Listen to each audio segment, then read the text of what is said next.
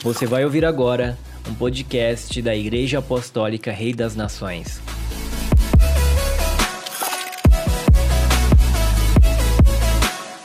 Olá, é muito bom chegar nessa semana a você através desse canal, através do quadro Edificando o Reino. E nós vamos dar continuidade ao assunto que começamos na semana passada. Pode um cristão ter um demônio? E nós analisamos então a primeira possibilidade, onde há pecado não, não confessado, pecados ocultos. A segunda possibilidade é quando há feridas na alma que não foram curadas. Por isso, um processo de cura interior no aspecto da libertação é muito importante, porque espíritos malignos eles podem ter um acesso muito forte à alma das pessoas naquelas áreas de feridas que não foram curadas. Mateus capítulo 18 termina lá falando acerca da necessidade de cada um perdoar seu irmão de coração. Porque se não houvesse genuíno perdão, a pessoa fica exposta a torturadores, a verdugos espirituais. E quantas vezes nós estamos orando com pessoas que têm carregado ressentimento, raiz de amargura, falta de perdão. E no momento da oração nós vemos espíritos malignos saindo das pessoas. E esses demônios podem agir, agir trazendo distúrbios emocionais, trazendo depressão, demônios que podem provocar até enfermidades. E por que eles estão agindo? Porque entraram ali encontrando um lugar que estava aberto na alma, no ressentimento, na falta de perdão. Há outros aspectos que pode permitir, por exemplo, pessoas que carregam o sentimento da rejeição, pode permitir que um espírito na área da rejeição venha se aloje ali. Em algumas ocasiões, libertadores vão orar com alguém, há uma manifestação maligna, o espírito maligno se manifesta se autonominando ah, meu nome é espírito da rejeição. E por que o espírito da rejeição está ali? Porque encontrou de antemão um sentimento da rejeição que foi uma porta para que ele entrasse.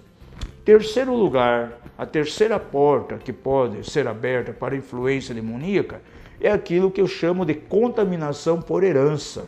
São as iniquidades que os nossos pais praticaram, abrindo brecha no mundo espiritual para que o espírito familiar viesse Aí você entende porque em muitas famílias há inúmeros casos de divórcio.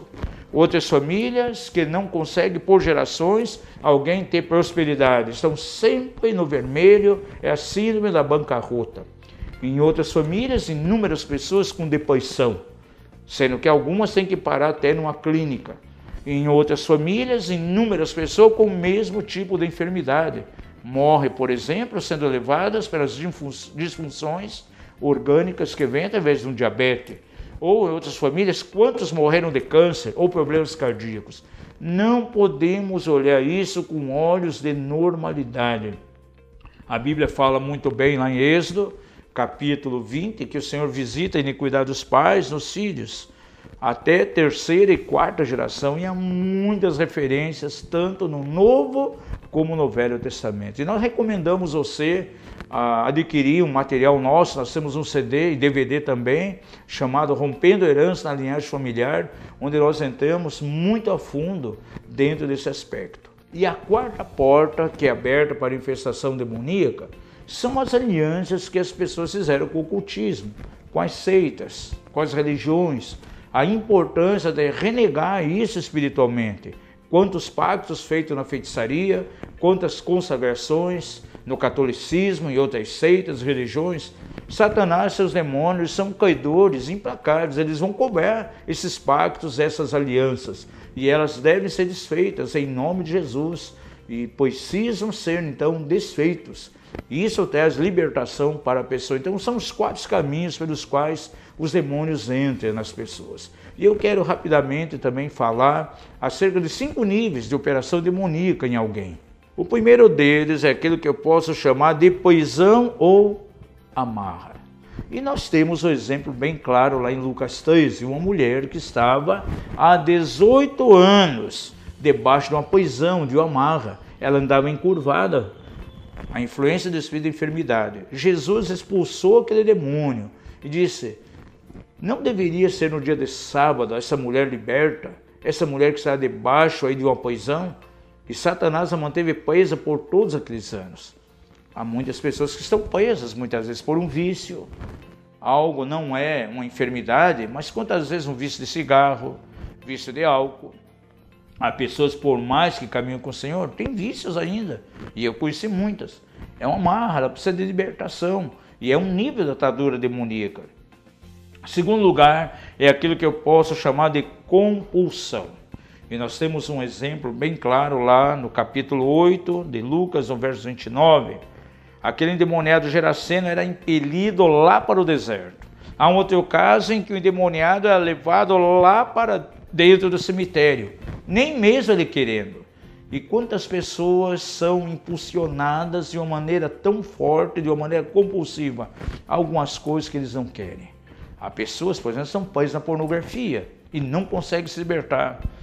Mediante a pregação, ela até faz uma aliança com Deus, ela vai até o altar, se ajoelha, faz um propósito de nunca mais se envolver com pornografia. Dali duas, três semanas está envolvido novamente porque é uma força que leva ela a esse tipo de prática. Nunca esqueça aquilo que o homossexual falou certa vez. Ah, eu sei que isso é muito impuro, isso é sujo, mas eu sinto em mim uma força compulsiva que me leva para dentro disso. Além das suas próprias forças, algo que o dominava.